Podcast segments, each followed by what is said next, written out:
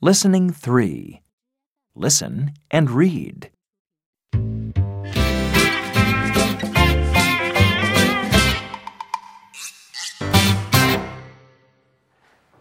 Hello. What's your name?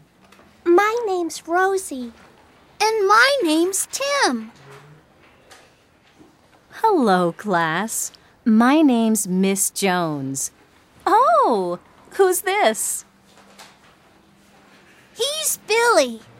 Hi, Billy. How old are you? I'm two. I'm sorry. Come on, Billy. Goodbye.